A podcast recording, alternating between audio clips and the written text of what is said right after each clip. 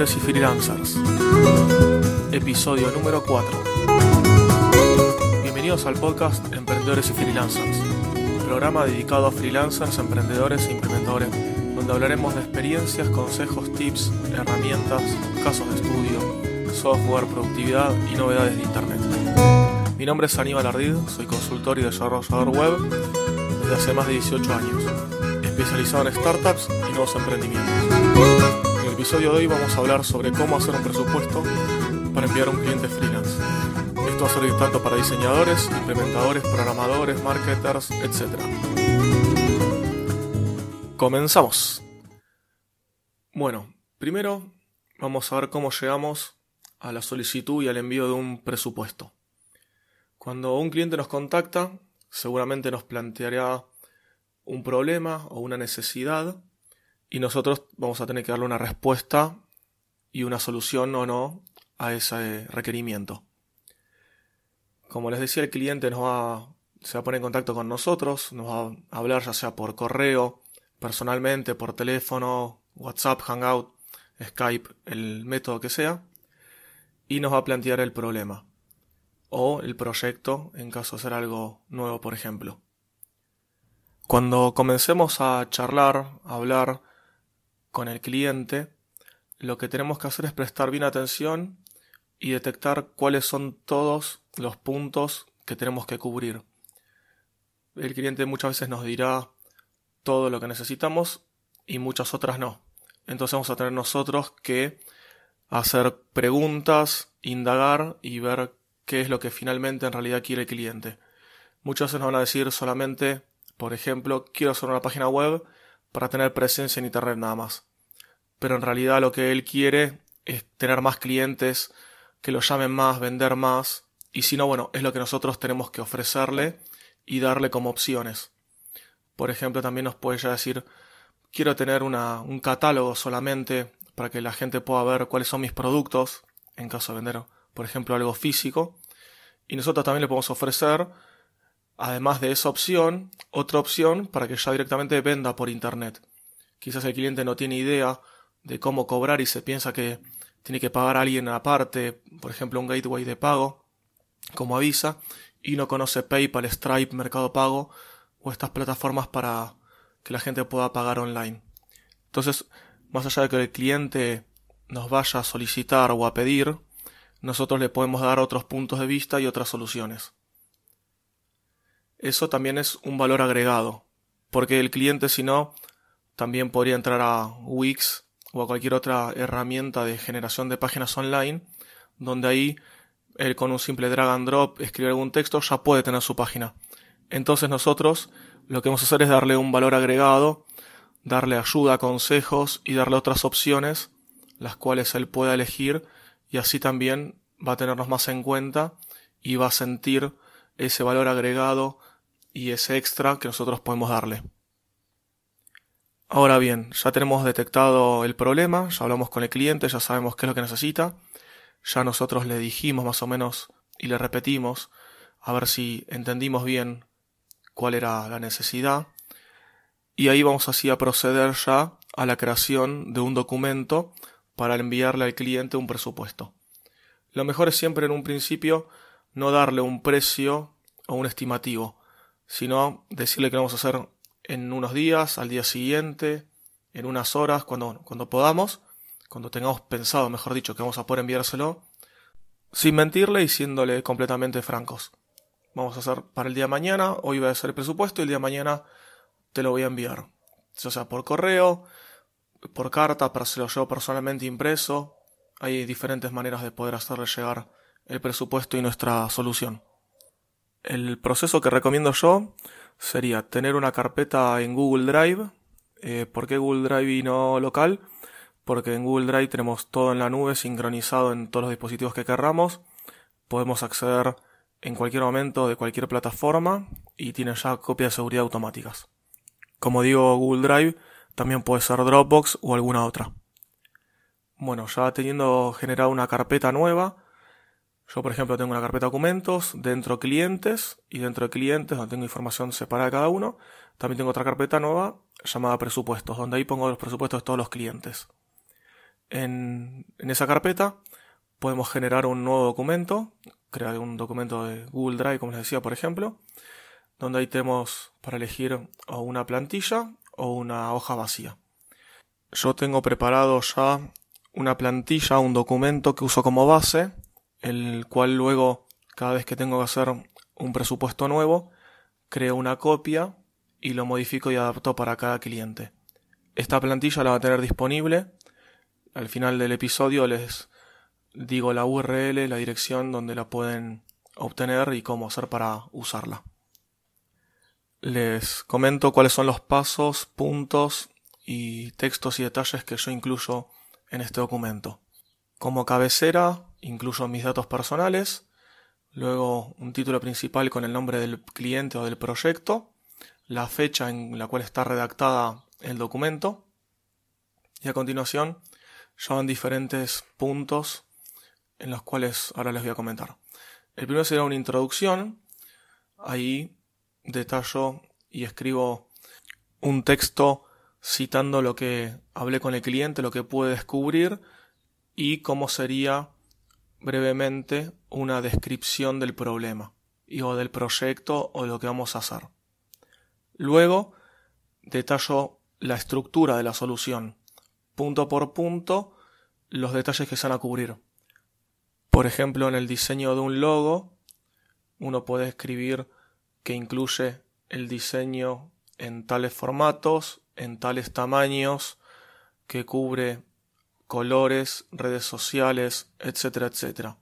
en el diseño de una página web podemos incluir en qué sistema está basado, por ejemplo en WordPress, que incluye la compra o no de tal template, incluye la configuración e instalación de plugins, que no incluye, por ejemplo, la creación de un logo, la creación de notas. En la creación, en otro punto, por ejemplo, de un e-commerce, vamos a decir que se hace con PrestaShop, que se va a incluir los gateways de pago, que se va a incluir las plataformas para envío, que incluye toda la configuración completa y además la creación de algunos productos base y categorías como para tener de, de esqueleto y de estructura base. Ahí, como le digo, en la estructura de la solución detallamos punto por punto todo lo que incluye y todo lo que no incluiría. Más allá también de detallar que lo que no está incluido en la solución hay que presupuestar la parte o obviamente no está incluido en el presupuesto. Como siguiente punto, yo detallo un cronograma y calendario en el cual digo la cantidad de días hábiles que va a demorar la solución en proyectarse cuáles son los eh, puntos que deben considerarse para el comienzo de esta cuenta regresiva. Por ejemplo, en mi caso, yo solicito un 50% del costo del presupuesto para comenzar a desarrollar la solución. Se solicita también toda la información a incluir en la página, ya sean textos, imágenes, logos, la combinación de colores institucionales a usar, la confirmación, por ejemplo, en el diseño de una página del team, a usar el template de los plugins, de las redes sociales, los links a las redes sociales del cliente.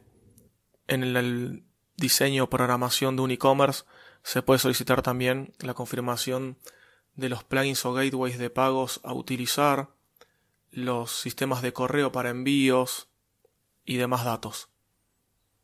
El siguiente punto ya sería el presupuesto en sí con el costo y el valor, el desarrollo, el diseño, la solución, cuál sería el costo expresado en la moneda a preferir del cliente o nuestra. También ahí se aclaran que los puntos que no estén contemplados no están incluidos en este costo y, por ejemplo, que no sé, en el desarrollo de una web que no incluye la carga de notas y demás. El siguiente punto que yo incluyo también es las formas de pago, cómo se debe abonar, si son en diferentes pasos, si se va a hacer por transferencia, depósito bancario, por PayPal o alguna otra herramienta de cobros. También ya incluyo mis datos bancarios en caso de que sea esa una de las opciones de pago. Incluyo todos los datos de mi banco. O por ejemplo también en Argentina yo cobro con Mercado Pago, ya puedo incluir el link a una página para que haga directamente el pago por ahí, ya sea con tarjeta de crédito, débito o si tiene ya dinero en su cuenta. Y el anteúltimo punto sería el soporte técnico y errores, donde ahí le detallo la cantidad de días que va a tener para hacer algún reclamo o pruebas en el sitio y que está incluido dentro del precio, y sino que bueno, luego de ese tiempo, por ejemplo 30 días hábiles, 30 días de corrido, el tiempo que uno quiera disponerle al cliente, luego de ese tiempo ya se deberá nuevamente presupuestar y ver qué es lo que se necesita hacer, el tiempo y el dinero. Y como punto final, aquí detallo que el presupuesto, que es lo que también incluye nuevamente, conviene que esté todo siempre bien aclarado y repetitivo para que no haya ninguna duda. Por ejemplo, que no incluye, en el caso del desarrollo de una página web, no incluye el costo y el pago de un servidor de hosting, tampoco incluye la compra de un dominio, que necesita para funcionar un hosting, un servidor con PHP versión 7.0 superior, que por ejemplo tampoco está incluido el mantenimiento mensual del servicio que estemos dando y hasta cuándo es válida la propuesta comercial que estamos haciendo. Por ejemplo, propuesta válida hasta el 10 de diciembre, no sé, del 2019. Estos serían los puntos que hasta ahora yo estoy incluyendo y que me está funcionando. Se pueden incluir más, se pueden incluir menos, se pueden modificar. Esto depende de cada cliente y de cada proyecto. Obviamente no se le va a aclarar el tema de soporte técnico a una persona que le estamos haciendo algo que sea por única vez. Sí, dado que bueno, no tendrá. O en el caso de que el cliente quiere contratar un mantenimiento, bueno, estos puntos de soporte o de errores y demás los podemos obviar y agregar un nuevo punto que sea sobre el mantenimiento. Cuánto cobramos por mes, qué incluye, etc.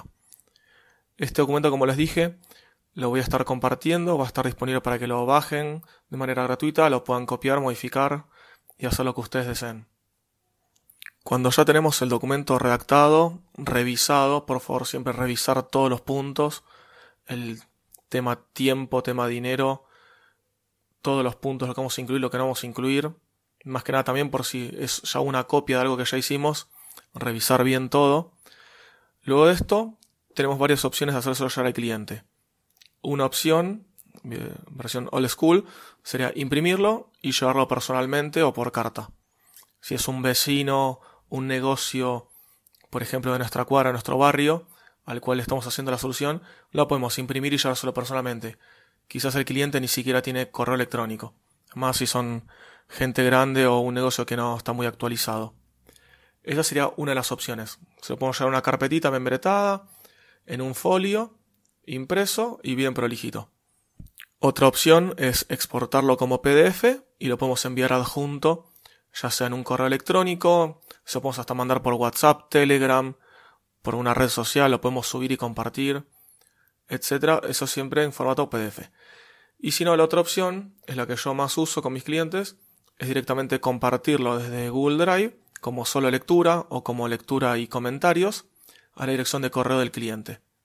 Le comparto el documento y aparte le envío un correo electrónico directamente a él.